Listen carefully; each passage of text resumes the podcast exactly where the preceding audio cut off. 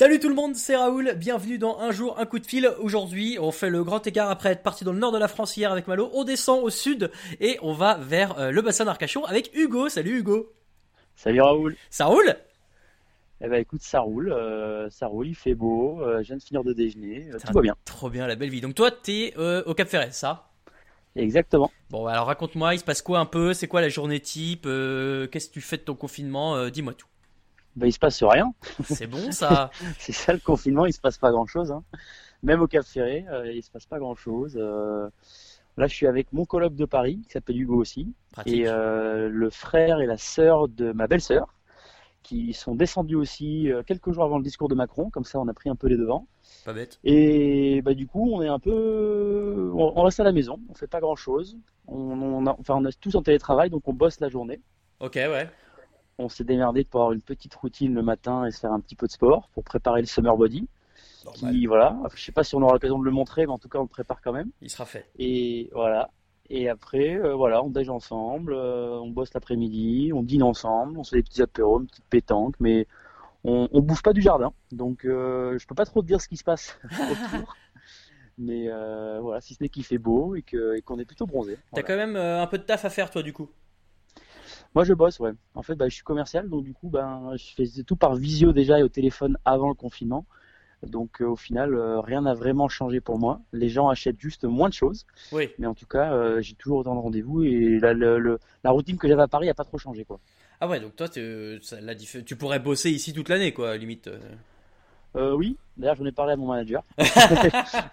Ah non, hein, pas de ça par contre. Tu restes à Paris, hein, ça suffit. J'aimerais bien rester à Paris, mais j'ai quand même planté une petite graine dans sa tête pour lui dire euh, si jamais dans 2-3 ans l'envie me prenait de vouloir m'expatrier dans le sud, est-ce que la boîte serait prête Voilà. Ouais. Donc, euh, Si d'ici là tu deviens le meilleur sales de la boîte, il y a peut-être euh, moyen de pas te refuser ça. Exactement. Si, si vraiment ils ont besoin de moi, je pense que je pourrais demander ce que je veux. On n'en est pas encore là, mais j'espère un jour. Bon Hugo, qu'est-ce que tu regardes, lis, écoutes, euh, manges, cuisines euh, C'est quoi un peu le, le bail? C'est quoi le bail? Alors, euh, la cuisine, je... on a de la chance, on a deux. Donc, le frère et la sœur de ma belle-sœur sont des euh, vrais cordons bleus et nous cuisinent tout. Trop bien. Ils nous font des cordes de gazelle, euh, ils nous font. Ouais, ils- C'est de pas, gazelle, c'est un c'est pas une vraie corne de gazelle. Non, non, c'est un Ah, dessert marocain. Ah, je connais pas. C'est une tuerie avec une poudre d'amande. Euh, ils nous ont fait quoi? Ils ont fait des pizzas, ils nous font manger indien, ils nous font, ils ont fait des gyoza. euh. Donc on est, on a juste à mettre les pieds sous la table et on est plutôt bien lotis. Trop stylé. Donc ça c'est cool. Euh, qu'est-ce que je bouquine? Là j'ai terminé, je suis assez fier de moi là-dessus. La série des Rois Maudits. Ah, c'est bon ça. Voilà, C'est tomes. épais, non? Ouais. C'est assez épais. J'ai commencé par un en me disant bon, on verra. Il paraît que ça occupe et que c'est intéressant. J'ai adoré. Et derrière, j'ai chopé le, le Kindle de mon coloc et du coup, j'ai acheté les six derniers tomes et je les ai dévorés en un mois Ah, et demi. bien joué. Ah ouais, la vache, t'es t'es solide. Ouais, c'est vraiment trop de la balle. Donc, si jamais euh, vous savez pas quoi faire, euh, ou vous voulez bouquiner un peu cet été, je recommande Les Rois Maudits. C'est vraiment, vraiment trop bien. Qui est-ce qui a écrit ça déjà? Je crois que c'est Maurice Druon. C'est assez vieux. C'est un truc, c'est une, série sur le Moyen Âge. Ah oui, bah, c'est un truc connu. Il y a eu des, il y a eu des, il y a eu des films qui étaient faits par France Télé, je crois, l'épisode, euh, euh, France Télé à l'époque. euh, et euh, ça commence, on est d'accord, avec Philippe Lebel qui brûle le chef templier Jacques de Molay, non? Ou Jacques Mollet Et c'est exactement ça. C'est exactement ça. Et après, il y a la malédiction, et derrière, il y a sept tomes pour raconter comment les 13 rois d'après sont morts. Et alors, ils étaient tous maudits, tu crois? Ouh, là, on rentre dans un sujet euh, Bah ouais, ouais, aux un peu. croyances. Un peu. Euh, je sais pas s'ils étaient tous maudits, en tout cas, ils ont certainement eu pas beaucoup de chance. et euh, après, on sait aujourd'hui en fait de quoi ils sont morts. Et à l'époque, on savait pas. Donc, il y en a un qui a eu une rupture d'anévrisme, mais à l'époque, on croyait qu'il était maudit. Il y a eu, euh, voilà, tout un plein de choses et, et que des rebondissements. Et voilà, c'était vraiment trop, trop bien. Et là, du coup, j'ai fini euh, la semaine dernière et j'ai démarré les trois mousquetaires à la suite pour pas perdre de temps Très bon, ça, grand classique. et me refaire un autre classique que j'avais encore jamais lu et qui paraît très bien. Est-ce que dans, est-ce que t'as lu le Comte de Monte Cristo? Je l'ai lu l'été dernier, Ah oui, Euh, en fait, on en a déjà parlé, je crois.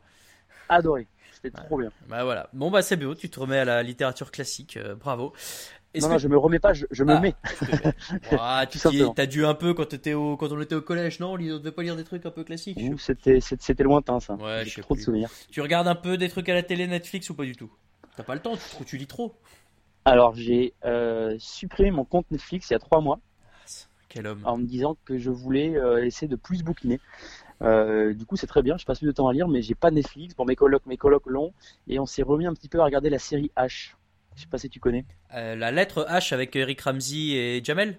Exactement, ah, une série intellectuelle. Ouais, voilà. Non, alors j'ai jamais trop regardé, mais j'ai vu évidemment des passages très connus euh, avec Thierry Henry, évidemment, notamment. Ah, c'est vraiment trop drôle. Ça, ça vole pas haut, pas haut du tout. Euh, je pense que ça, ça rend pas très intelligent, mais en tout cas, ça, ça passe le temps et c'est très rigolo. Top. Bon, bah ça va, t'as un confinement tranquille du coup. Ouais, ouais, ouais. Non, non, pas, je peux pas. Vraiment, euh, on a de la chance par rapport à plein d'autres gens, donc on en profite et, et on est conscient de ça, ouais.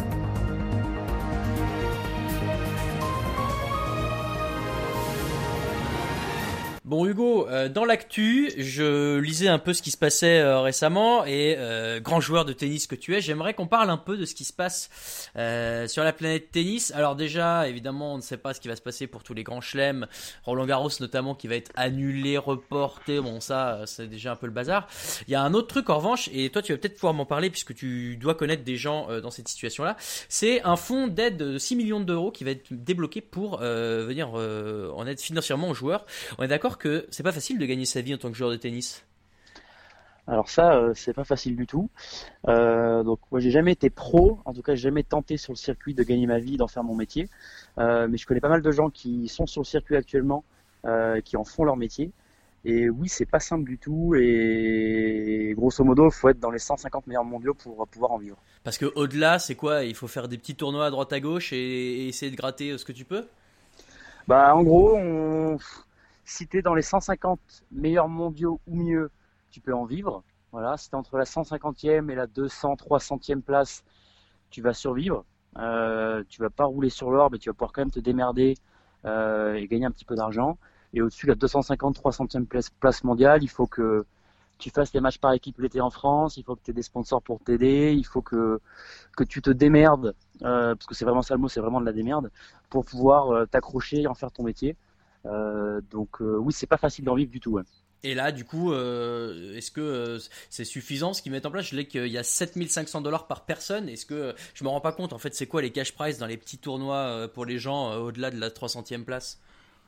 Bah, c'est pas beaucoup. Ça va dépendre du type de tournoi. Par exemple, tu vois, en France, tu fais un tournoi open. Bah, par exemple, comme le, tournoi des loges, par exemple, où tu vas gagner 600-700 euros pour, le, pour, le, le, vainqueur du tournoi. Bon, ah, c'est sympa, mais pour le vainqueur 600-700 euros. Bon après le, niveau est pas non plus, euh, c'est pas des mecs qui sont 200 mondiaux qui vont le gagner, mais ça reste quand même un tournoi sympa. Il faut avoir un bon niveau pour le gagner. Euh, donc bah, par exemple j'ai un copain qui fait ça en ce moment, enfin qui faisait ça jusqu'à il y a encore deux mois, et lui il vit de ça en fait. Et il, faut qu'il se fasse euh, au moins une victoire en tournoi par semaine pour pouvoir survivre, ah, par semaine. etc. Après ces mecs-là, les bons du coup des tournois rentrent en quart ou en demi-finale mais il faut qu'il fasse, qu'il joue beaucoup, beaucoup, beaucoup. Et après, ça va dépendre aussi des moyens que tu as et quelles sont tes ambitions. Si, as si tu veux te payer un coach, si tu veux faire voyager ta copine ou ton copain, si tu veux euh, te payer un masseur, etc., bien sûr que ça va coûter plus cher. Euh, mais donc ça, ça dépend vraiment de, de quel est ton niveau, quelles sont tes ambitions. Mais je pense quand même qu'avec 7000 euros, si c'est pour 2-3 euh, mois en attendant que la saison reprenne, bah, tu, vas te, tu vas survivre tu vas te démerder et ça, tu vas pas rouler sur l'or, mais tu vas pouvoir euh, t'entraîner en attendant que la saison reprenne, je pense. Là, je lis que c'est pour euh, les 800 joueurs et joueuses. Euh, euh, alors, je sais pas si c'est les premiers du classement, parce que j'imagine que du coup, Roger Federer, Rafael Nadal, ils sont pas trop dans le besoin. J'espère pas. non, c'est vrai que c'est pas précisé sur l'article de l'équipe que je suis en train de lire. L'autre chose, il y a un autre sujet en ce moment qui est, qui, est, pas mal dans le tennis et que je voudrais que tu, que tu m'éclaires un peu. C'est l'idée de rapprocher la WTA et l'ATP, qui sont donc les classements masculins et féminins. Pourquoi mm. c'est pas déjà le cas en fait? Alors c'est quoi ce truc qu'ils veulent rapprocher comment le, les deux bah, classements euh, Ils disent, bah, alors pour l'instant c'est l'idée, euh, je sais pas quelles seraient les modalités, mais c'est de dire euh, on fait un, pas c'est un classement unique, mais une fédération unique en tout cas, un, circuit unique. C'est ça l'idée, je crois. Ok, ok. Bah après, comme toute nouveauté, je pense qu'il faut voir quels sont un petit peu plus les détails avec quand on avance, mais bah le fait qu'il y ait euh, deux fédérations différentes, je sais pas trop pourquoi, parce qu'on parle quand même du même sport, mais je pense que dans tous les sports c'est le cas. Il y a la fédération masculine, la fédération féminine. Euh, je sais pas trop Bah, quel est le but de ce projet. Justement, je sais pas trop parce que moi, dans le foot, typiquement, la fédération française de foot, c'est la même pour tout le monde. Là, euh, en fait, c'est- Roger Federer qui a dit, euh, qui a, lancé l'idée en tout cas. Et euh, l'idée, ce serait surtout d'avoir euh, des calendriers euh, un peu homogénéisés pour les, les garçons et les filles, puisque souvent c'est pas au même endroit, sauf les grands chelems, ou parfois, tu vois, genre à- euh, au Canada, je sais que Toronto et Montréal euh, s'échangent un une année les mecs à, un endroit et les filles à l'autre, et ensuite l'année d'après on tourne. Mais euh, voilà, l'idée c'est peut-être aussi de, bah, de générer plus de revenus en faisant euh, plus de droits télé avec euh, les mecs et les filles au même endroit. Euh, voilà, j'imagine que c'est ça l'idée quoi. Je pense que ce serait une bonne chose parce que si s'ils peuvent, euh, s'il peut y avoir une seule fédération, il y aura peut-être moins de cacophonie et de et de logistique dans euh, dans l'organisation des tournois, euh, et des événements. Euh, donc je pense que ça peut être une bonne chose. Euh, après, je vois, ouais, j'ai du mal vraiment encore aujourd'hui à voir l'intérêt que ça pourrait avoir par rapport à aujourd'hui, si ce n'est euh, fluidifier un petit peu les tournois, avoir une plus de visibilité sur les calendriers euh, et, faire en sorte aussi que les joueurs et les joueuses se côtoient plus souvent. Et ça, je pense que c'est une bonne chose. S'il y a un petit peu plus de mixité entre les joueurs et les joueuses, ça peut être une bonne chose, je pense. J'imagine aussi que ça te permet d'avoir des tournois mixtes euh, un peu plus que ce qu'est le cas aujourd'hui. Peut-être qu'il y a des joueurs qui s'y retrouveraient à pouvoir jouer une compète en plus. euh, ou... Notamment, tu vois, au-delà de la 300e place dont tu parlais, euh, si tu as un couple mixte qui voyage et qui peut faire deux tournois simples et doubles au même endroit, enfin un couple de joueurs, hein, pas un couple dans la vraie vie, mais tu vois ce que je veux dire. Pourquoi pas? Bah, Bon, voilà. C'était le cas, c'était le cas de Federer à l'époque. Il jouait en double mix avec, il jouait en double mix avec Mirka, je crois. Donc, Ah ouais? euh, ouais, je- euh, ils ont fait, je crois qu'ils ont fait les JO ensemble. Mais Euh, je sais plus, je, sais plus lesquels. Donc c'est sûrement que, que ça, ça a peut-être inspiré des choses. Ouais. ouais. Et puis voilà, après j'imagine quand si tu organises un tournoi, mettons un tournoi ATP 1000 euh, masculin et féminin au même endroit, euh, les sponsors sont forcément plus conséquents si tu as les deux tournois en même temps. Bah, c'est sûr, c'est sûr. Non, non, c'est sûr, ils seront plus forts à deux. Et euh, mais j'étais, mais pour être, pour dire vrai, j'étais pas au courant de ça. Et je, je vais suivre, ça m'intéresse. Donc euh, merci de m'en avoir parlé. Ben voilà, ben merci à toi de m'avoir éclairé un peu sur la situation euh, du tennis, puisque autant on rappelle, tu as été euh, numéro 2 français à une époque, c'est ça, hein euh, oui, j'étais numéro 2 français de ma famille. Voilà. non, mais bon, tu, tu Grande touchais- carrière, tu très grande peu. Hugo, on finit par trois questions, trois questions qui sont les mêmes pour tout le monde et bah, à laquelle tu, auxquelles tu vas pouvoir répondre maintenant. Premier Allez. truc que tu fais à la fin du confinement.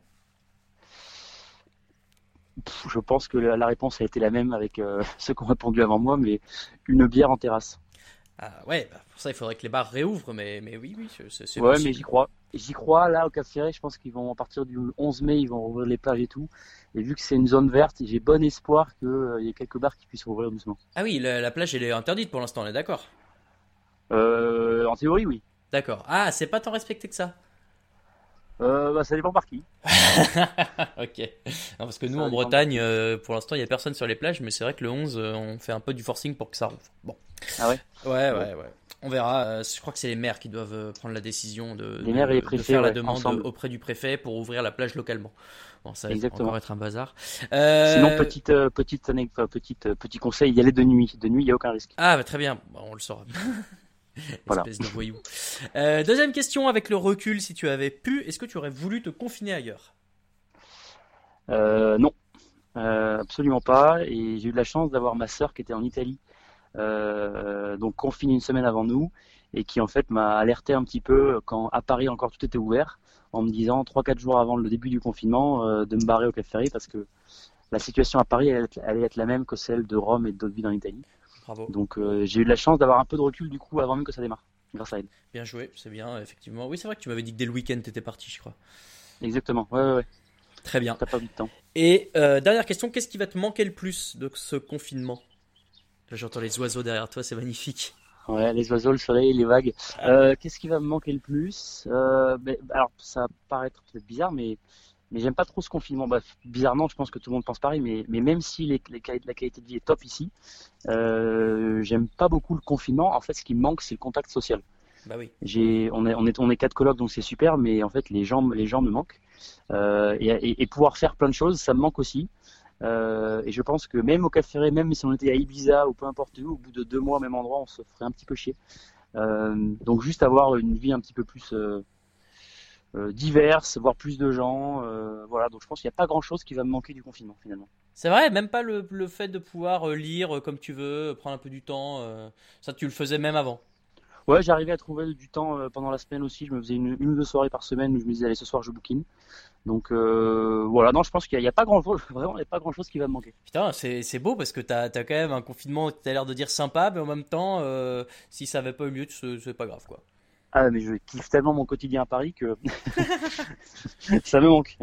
Ouais, je comprends. Non, mais je, comprends tout à fait. Bon, bah, Hugo, merci euh, pour euh, ce petit échange. Euh, c'était sympa. On a appris. Qu'est-ce que, alors, qu'est-ce que tu nous as recommandé? Si, bah oui, donc Les Rois Maudits de Maurice Druon. Et, et puis, bah, de, vous confiner avec des bons cuisiniers, quoi. Ouais, ça c'est une bonne chose, une bonne idée si on peut. Bah, pour la prochaine fois. Exactement, pour le prochain confinement. Inch'Allah, il n'y en aura pas. Non, Bon bah ok très bien. Bah Hugo merci beaucoup. Demain on retrouve euh, oh demain on a une invitée et je suis très content euh, d'avoir cette invitée demain. Euh, on va parler de plein de choses très dans l'actu coronavirus confinement tout ça. Je ne dis pas qui c'est mais, mais, tu la connais. Hmm. et, et puis bah du coup moi merci je te dis merci. Et eh ben merci à toi Raoul. Et puis on se rappelle quand tu veux. Et puis voilà. Des bisous. Allez ciao ciao. Ciao